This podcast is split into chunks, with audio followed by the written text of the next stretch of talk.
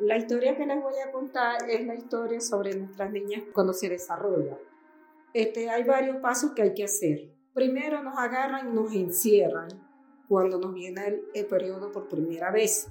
Nos encierran ahí, nos tienen ahí encerraditas. La única persona que nos puede ver es la mayora, que es la abuela, la mamá de la mamá de la niña. Es la que está en que nos está atendiendo, nos hace como una purificación. ¿En qué consiste la purificación?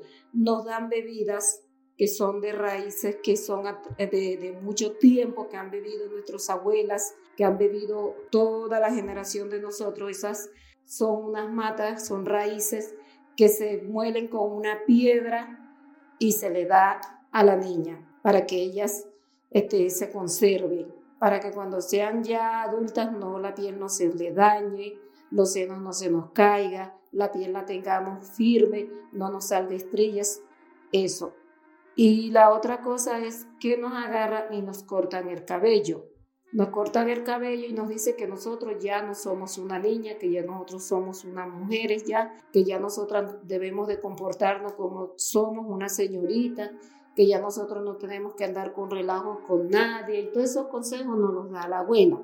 Después de eso ellos nos enseñan lo que ya uno sabe que es tejer la, la mochila, a preparar la, la hamaca, este, nos enseñan cómo debemos de comportarnos en la comunidad, cómo ya debemos de, valor, darle valor a nuestra familia, porque ya somos una señorita y nos tienen ahí encerraditas. Aparte de eso, nosotros cuando estamos en esos encierros, los primeros días, nosotros no comemos ni sal, ni azúcar, ni carne, nada que contenga grasa. Lo único que tomamos es chicha, chicha y chicha, porque eso es también para purificarnos también. Bueno, llega ya el tiempo cuando nos encierran, que ya llega todo, que culmina, que nosotros, nosotros aprendimos a hacer nuestros caseres, que ya sabemos más tejer, más hacerle chinchorro, hacer la manta ya nuestro cabello ha crecido otra vez, entonces nos presentan a la sociedad.